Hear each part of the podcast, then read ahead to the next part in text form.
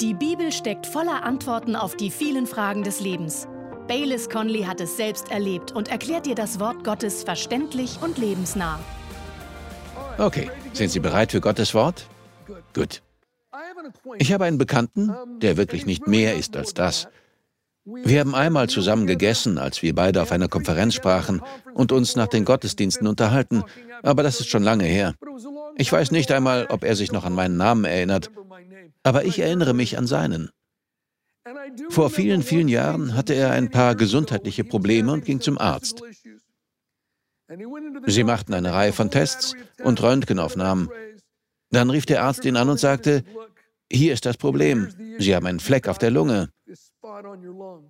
Ich mache das schon sehr lange. Ich weiß, was das ist. Es ist sehr ernst.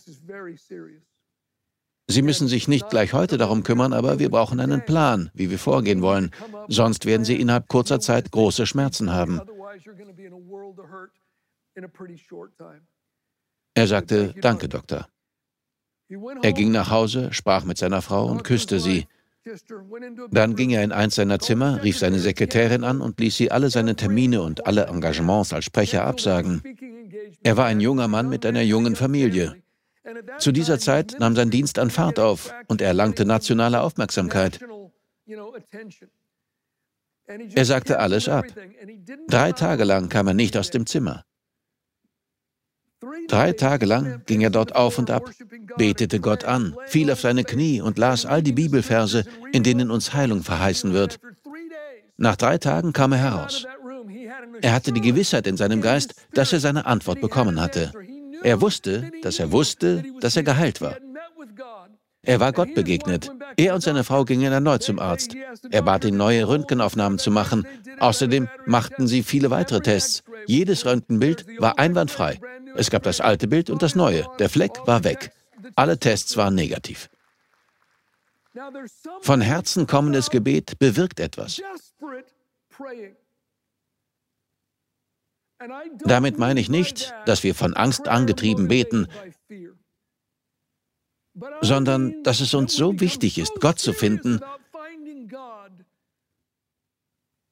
dass wir jeden und alles andere abblocken dass wir uns buchstäblich von allem zurückziehen und ihn suchen, bis wir ihn finden.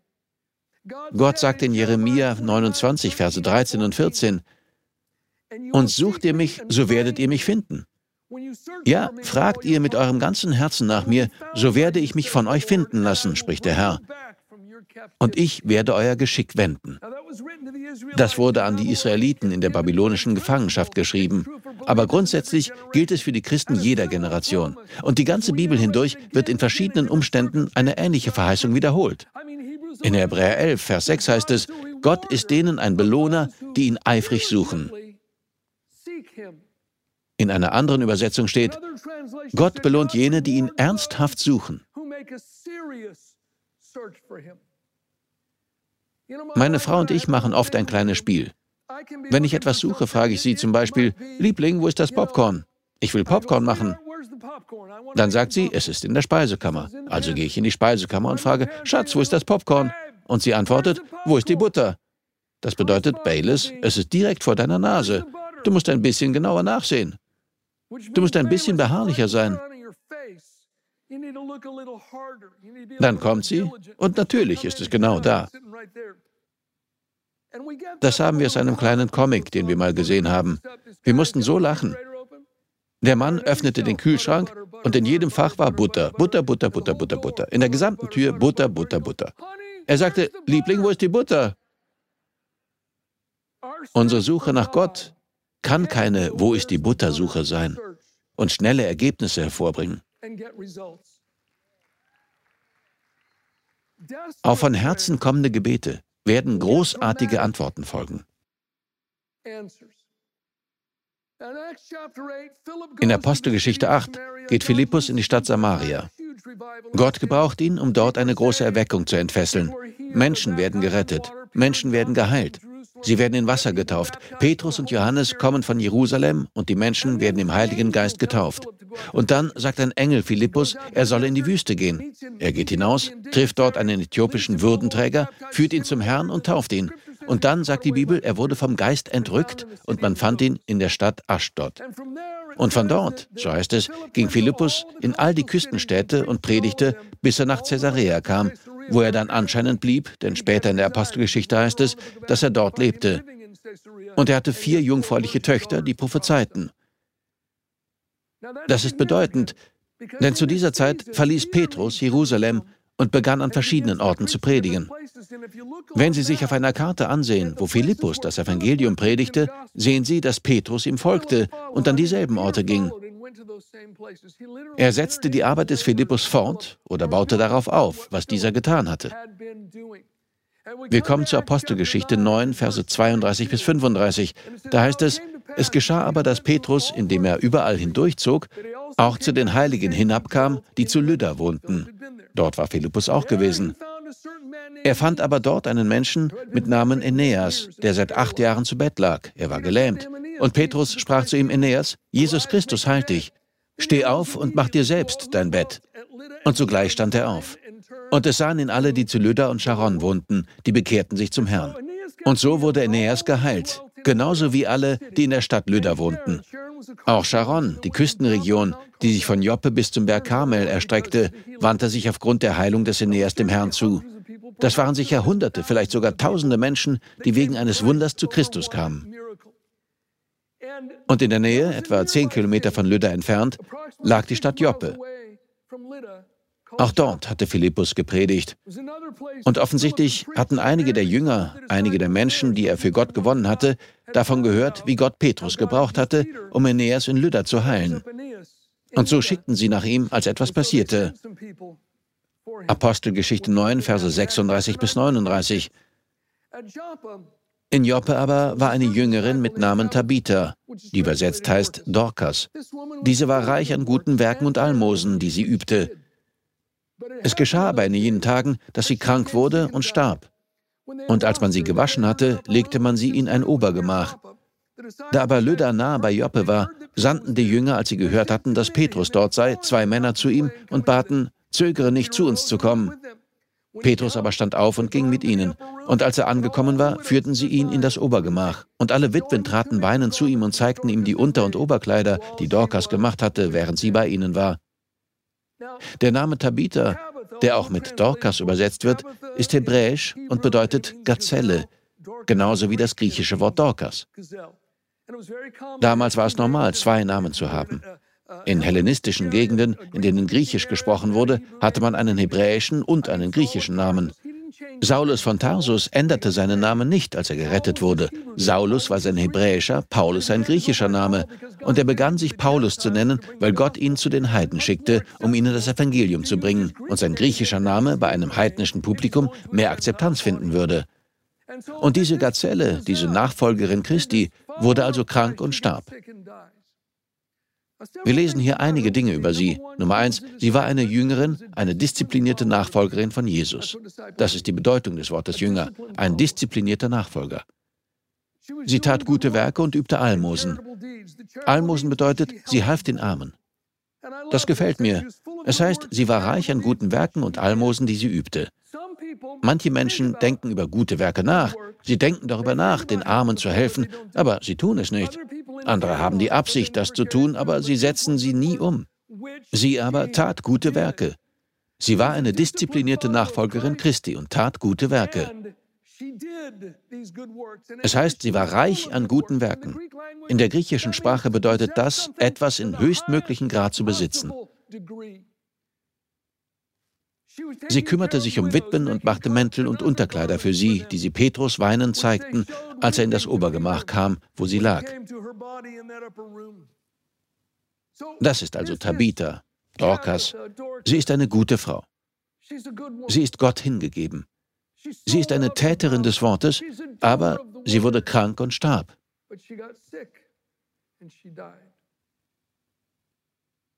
Dazu fallen mir gleich mehrere Dinge ein. Nummer eins, manchmal passieren guten Menschen schlechte Dinge. Mein Freund, wir leben in einer gefallenen Welt. Hier läuft nicht alles, wie Gott es ursprünglich vorgesehen hat. Außerdem haben wir einen Feind in dieser Welt, dessen einziger Plan es ist, zu stehlen, zu töten und zu zerstören. Petrus sagt, er geht umher wie ein brüllender Löwe und sucht, wen er verschlingen kann. Letztendlich wird Gott dem Teufel den Zugang zu den Menschen verwehren und ihn in den Feuersee werfen. An diesem Punkt wird es keine Krankheit mehr geben, keine Verbrechen und kein Leid. All das wird ausgelöscht sein, sobald der Teufel aus dem menschlichen Wirkungskreis entfernt ist. Und die Bibel sagt, schließlich wird Gott neue Himmel und eine neue Erde erschaffen, auf der die Gerechtigkeit wohnt. Aber bis dahin sind Sie und ich Gäste. Wir gehen durch diese zerbrochene Welt und wir sollen im Glauben leben und nicht im Schauen. Das Zweite, was hier für mich hervorsticht, ist, dass ein guter Mensch zu sein oder gute Werke zu tun kein Schild gegen die Angriffe des Feindes ist.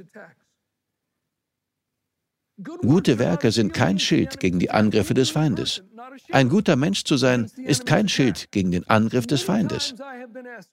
Im Lauf der Jahre wurde ich oft gefragt, Pastor, warum ist so und so krank geworden? Warum ist so und so gestorben? Er liebte Gott. Er war großzügig. Er lebte ein beispielhaftes christliches Leben. Pastor, warum? Ich antworte darauf, ich weiß es nicht. Aber ich weiß, wir können unsere guten Werke, ganz gleich wie zahlreich oder edel sie sind, nicht dafür benutzen, um Gott irgendwie davon zu überzeugen, dass er uns heilen muss. Das funktioniert nicht. Denn genauso wie Vergebung ein Geschenk von Gottes Gnade ist, ist auch Heilung ein Gnadengeschenk. Man kann sie sich nicht verdienen. Glaube ist die Hand, die sich ausstreckt und empfängt, was die Hand von Gottes Gnade großzügig gibt. Ob es sich dabei um die Verheißung der Vergebung, der Führung, der Wiederherstellung oder Heilung handelt. Diese Verheißungen werden unerfüllt bleiben, bis sie im Glauben akzeptiert werden. Die Verheißungen Gottes sind wie Samen, voller Potenzial, aber dieses Potenzial entfaltet sich nicht, bis die Verheißung auf Glauben trifft. Ein gesunder Same kann zu einem gesunden, fruchtbaren Baum heranwachsen. Aber wenn ich ihn in einer Schale auf meinem Nachttisch stehen lasse und ihn nicht aussähe, wird er sein Potenzial nie entfalten. Gott hatte den Israeliten verheißen, dass sie das Land Kanaan erben und darin leben würden. Aber die Generation, der Gott diese Verheißung gab, erlebte nicht, wie sie sich erfüllte. Hebräer 4, Vers 2 sagt uns warum. Hören Sie sich das an. Da heißt es, wir empfingen dieselben Verheißungen wie jene Menschen in der Wüste, aber die Verheißungen nützten ihnen überhaupt nichts, weil sie die Verheißungen nicht im Glauben empfingen. Der Gott, dem wir dienen, Freunde, ist ein Gott der Gnade und seine Verheißungen werden im Glauben empfangen. Hören Sie sich an, was König David, inspiriert vom Heiligen Geist, schrieb. Psalm 41, Verse 1 bis 3. Hören Sie gut zu. Jene, die den Armen zum Erfolg verhelfen, werden viele Segnungen bekommen. Wenn Schwierigkeiten kommen, wird der Herr sie retten. Der Herr wird sie schützen und ihr Leben retten. Er wird sie in diesem Land segnen. Er wird nicht zulassen, dass ihre Feinde ihnen schaden. Wenn sie krank im Bett liegen, wird der Herr ihnen Kraft geben und sie gesund machen.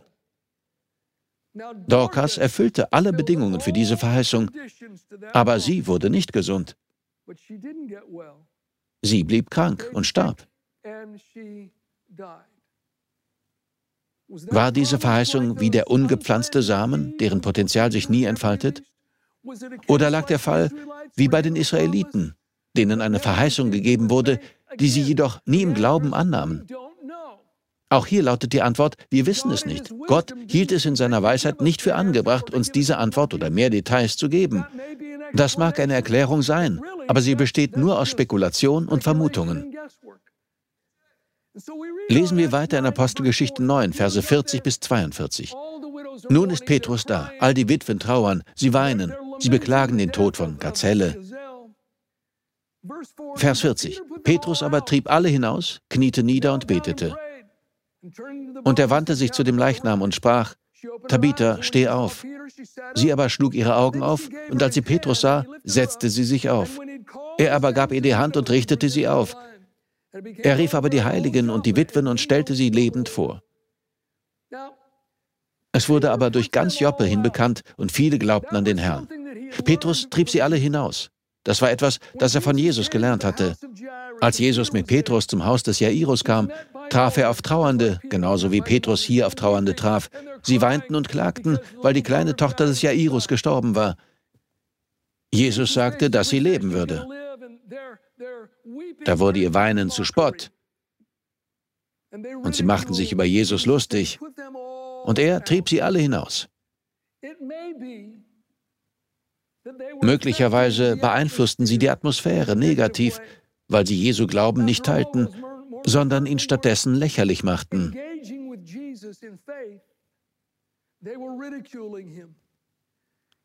Als Jesus in seine Heimatstadt kam, Sie können das in Markus 6 nachlesen, sagten die Menschen, mit denen er aufgewachsen war, für wen zum Kuckuck hält er sich?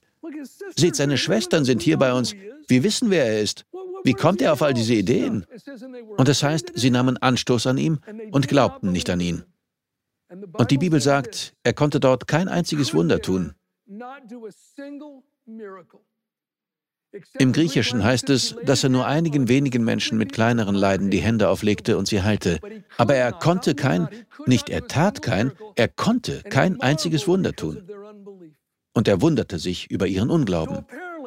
Das bedeutet offensichtlich, wenn in einer Gemeinschaft, einer Gruppe von Menschen Unglauben herrscht, kann das die Dinge so beeinflussen, dass Gott in ihrer Mitte nichts von all dem tun kann, was er gerne tun würde.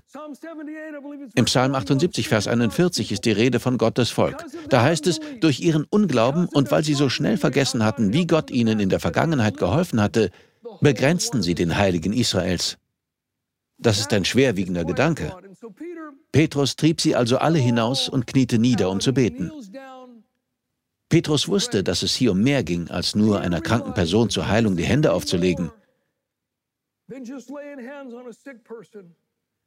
Tabitha war gestorben. Ihr Geist hatte ihren Körper verlassen. Und aus dem Dienst Jesu wird uns nur von drei Vorfällen berichtet, wo er Menschen von den Toten erweckte. Vielleicht tat er es noch öfter. Aber in den Evangelien finden wir nur drei Berichte, dass Jesus selbst Tote auferweckte. Petrus war klar, dass es ein außerordentliches Wunder brauchte, um Tabithas Geist zurückzurufen und dann ihren Körper von den Toten aufzuerwecken. So kniete er sich nieder und betete. Wozu leitet Gott Petrus an? Diese zwei Jünger, die gekommen waren, liebten Tabitha. Ging es nur um ihre Hoffnung, dass sie auferweckt werden konnte?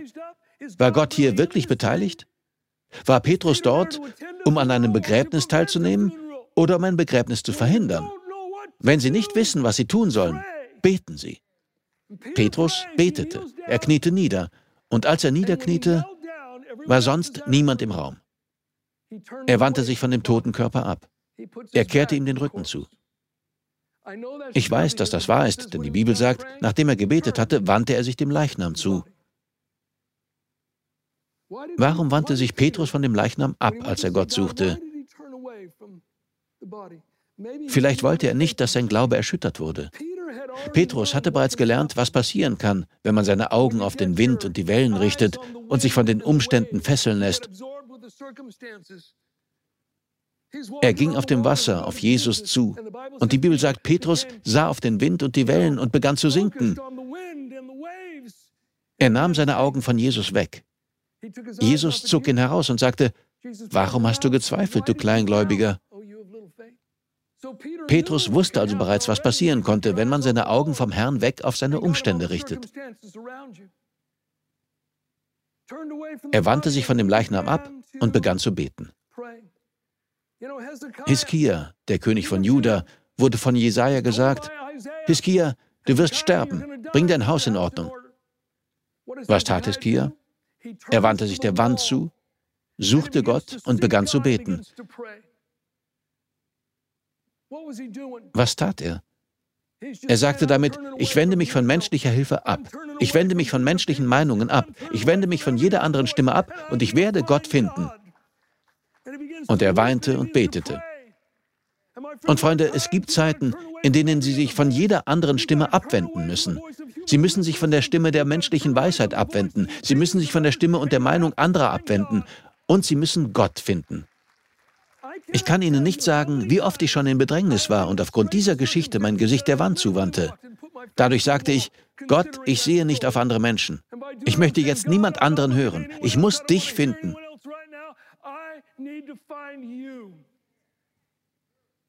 Hiskia bekam eine dramatische Antwort, noch bevor Jesaja den Hof verlassen hatte. Gott stoppte ihn und sagte: Geh zurück. Sag Hiskia, dem Führer meines Volkes, dass ich sein Gebet gehört und seine Tränen gesehen habe. Ich werde seinem Leben 15 Jahre hinzufügen. Er bekam eine großartige Antwort auf sein von Herzen kommendes Gebet. Petrus wandte sich ab, als er seine Antwort von Gott bekam. Tabitha, steh auf. Sie stand auf und er präsentierte sie lebend den Witwen und Gläubigen. Das wurde sicher gefeiert. Und wie in Lydda hörten nun alle in Joppe von dem Wunder. Und viele von ihnen glaubten daraufhin an Jesus. Manche von uns müssen im Gebet und in der Suche nach Gott so ernsthaft werden, dass wir uns von jeder Ablenkung abwenden. Ich sage Ihnen, das ist ein Wort von Gott für Sie. Sie müssen sich der Wand zuwenden. Sie müssen Gott finden. Und er sagte, wenn ihr ihn mit ganzem Herzen sucht, werdet ihr ihn finden. Ihr werdet ihn finden. Ihr werdet ihn finden. Petrus wandte sich von dem ab, was gestorben war. Manche von ihnen haben den Tod einer Beziehung, den Tod eines Traums erlebt. Vielleicht liegt die Kraft des Todes auf ihren Finanzen. Sie müssen sich von menschlichen Meinungen, von anderen Stimmen abwenden, ihr Gesicht zur Wand wenden, Gott finden und in ihrem Geist diese Besitzurkunde bekommen. Lassen Sie diese Gewissheit Ihre Seele überfluten. Auch auf der nationalen Ebene scheint es, als hätte man in letzter Zeit einige Dinge, die uns lieb und teuer waren, ermordet und umgestoßen.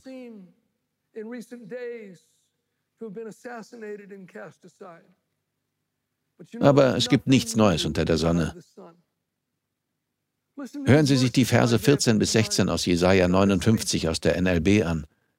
Gott sagt, deshalb wird das Recht verdrängt, Gerechtigkeit ist weit entfernt. Die Wahrheit strauchelt auf dem Markt und Ehrlichkeit findet keinen Raum. Ja, die Wahrheit hat uns verlassen. Wer das Böse unterlässt, wird ausgeplündert. Als der Herr sah, dass es kein Recht gab, missfiel ihm das sehr. Er sah, dass niemand da war und war erstaunt, dass keiner im Gebet vor Gott einschritt.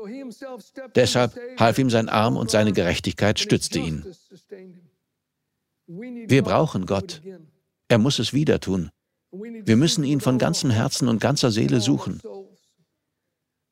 Ich glaube, dass der Zustand unseres Landes und vieler Orte der Welt jenseits der menschlichen Hilfe ist, Freunde. Kein Politiker wird die Situation retten, kein Wissenschaftler wird die Situation retten. Gott muss mit seiner mächtigen Gegenwart kommen, um die Dinge zu ändern, um uns einen Aufschub zu gewähren, um uns Erweckung zu schenken, sodass man seine Gegenwart in jedem Ort, jedem Dorf und jeder Stadt spüren kann. Dort wird es so einfach sein, Menschen für Christus zu gewinnen, wie einen reifen Apfel vom Baum zu pflücken. Gottes Geist kann das tun, aber wir müssen beten. Im Psalm 119, Vers 126 heißt es, es ist Zeit für den Herrn zu handeln. Sie haben dein Gesetz gebrochen. Es ist Zeit, dass Gott handelt, aber er sucht nach Menschen, die bereit sind, einige ernsthafte, von Herzen kommende Gebete zu sprechen. Einige Gott, ich muss dich finden Gebete. Und wenn wir das tun, wird er uns begegnen. Wir danken dir fürs Zuhören. Weitere Predigten sowie eine tägliche Andacht von Baylis findest du kostenlos auf baylis-conley.de. Gott segne dich.